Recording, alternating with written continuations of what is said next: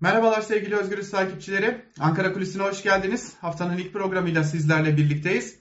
Bugün neyi konuşacağız? Altılı Masayı ve daha ziyade de bir koalisyon tartışmasına bakacağız. Şimdi malum altı muhalefet partisi artık kendileri de bu ismi veriyorlar. Altılı Masa toplantılarıyla bir araya geliyor ve çeşitli konuları ele alıyorlar. Bu e, görüşmelerin ardından da yazılı bir açıklama yapılıyor. Şimdi bu konuda bazı açıklamalar özellikle son dönemlerde artmaya başladı. Dikkatinizi çekelim. Ali Babacan yani Deva Partisi Genel Başkanı Ali Babacan ve Gelecek Partisi lideri eski Başbakan Ahmet Davutoğlu birlikte yönetmekten, birlikte karar almaktan bahsediyorlar. Yani sadece seçimden önceki süreç için değil, yani sadece altılı masanın oturup konuştuğu, tartıştığı, ele aldığı konulara ilişkin değil. Olur da seçimden sonra bu altılı muhalefet partisi e, seçimden bir zafer elde ederek çıkacak olurlar ise tam da bu konuda e, birlikte yönetmekten bahsediyorlar. Peki bu birlikte yönetmek ne anlama geliyor? Yani bu Altı Muhalefet Partisi belirli dönemlerde bir araya gelecek ve kararlar alacaklar. Uygulayıcı pozisyondaki parti de ya da partiler de ya da isim de isimler de bu kararları mı uygulayacak? Yoksa bu altı muhalefet partisinin lideri de karar alıcı organlardan yer alacaklar görüştüğümüz çoğu çok sayıda CHP'li e, sanılanın aksine yani bugün tartışılanın aksine bu birlikte yönetme, beraber yönetme adına ne dersek diyelim ortak karar alma, ortak karar verme konusuna sıcak bakıyorlar. Ve bunun olması gerektiğini düşünüyorlar. E, bir CHP Genel Başkan Yardımcısıyla yani Veli Ağbaba ile görüştüğümüzde de kendisi de bu konuya sıcak baktıklarını çünkü olması gerekenin de bu olduğunu söyledi.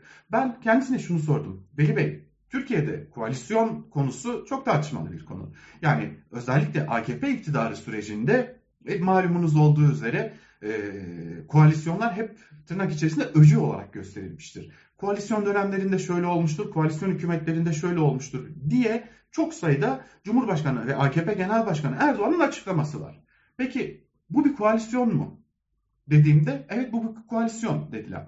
Fakat şöyle bir bilgi bana kalırsa da en önemli bilgi de bu. Bu mecburiyetten doğan bir koalisyon değil. Türkiye'nin geçmişindeki koalisyonlar Türkiye'nin mecbur kalmasından doğan zorunlu koalisyonlardı.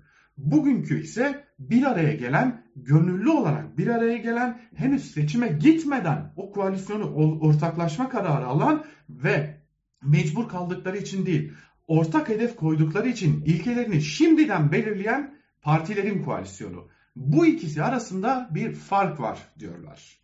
Öte yandan sadece Cumhuriyet Halk Partisi değil, diğer siyasi partilerde, e, malum Altılı Masa'nın CHP'den sonraki en büyük aktörü İyi Parti. İyi Partililer de bu ortak yönetme konusuna çok da uzak değiller. Peki formül nasıl olacak? Yani e, 6 tane cumhurbaşkanı ya, ya da bir cumhurbaşkanı ve 6, 5 e, tane yardımcısı olmayacağına göre. İşte burada önemli olan isimler değil diyorlar. Yani evet bir cumhurbaşkanı olacak, o cumhurbaşkanı bir ya da iki tane yardımcısı olacak. Geri kalan isimler belki partilerinin başında kalmaya devam edecekler ve e, o isimlerin belirlediği kritik pozisyonlara, bunun altını çizerek söyleyelim, icra edişi yüksek. Yani örneğin İçişleri Bakanlığı, örneğin Dışişleri Bakanlığı, örneğin Hazine ve Maliye Bakanlığı gibi icra konusunda önemli kararlar alabilen, alabilecek olan e, konumlara ya siyasi parti liderleri ya da o siyasi parti liderlerin belirleyeceği kendi kurmayları yine partilerinden getirilecekler ve birlikte böyle bir e, yönetme hali, karar verme hali oluşturulacak. Belki e, malum Cumhurbaşkanlığı yüksek, yüksek istişare kurulu var. Belki e, o kurulda bu, bu defa bir cumhurbaşkanı olacak, altılı masadan çıkan ya da altılı masanın belirleyeceği bir cumhurbaşkanı olacak. Geri kalan beş lider de o kurulda bu defa resmi bir sıfatla toplantı gerçekleştirecekler. Bu toplantıdan kararlar çıkacak. Bu toplantıdan çıkan kararlar kamuoyu ile paylaşılacak ve icra edilecek. Bir başka partinin de CHP'nin de fikri bu. Yani biz bunu formüle ederiz diyor Cumhuriyet Halk Partililer. Mesele formüle etmek değil. Mesele ilkelerde ortaklaşabilmek. Biz de bugün bunun üzerine çalışıyoruz. Biz yetkiyi aldığımız anda yönetme veya yönetememe diye bir krizle karşı karşıya kalmayacağız. Bizim şu anki tek hedefimiz ilkeleri belirlemek ve seçim gününü beklemek diyor. Bakalım bunlar gerçekleşecek mi? Ama artık adını doğru koyalım. Türkiye tarihinin kurulmuş daha doğrusu Türkiye tarihinin seçimden önce kurulmaya doğru adım adım giden ilk koalisyon hükümetiyle belki de karşı karşıyayız.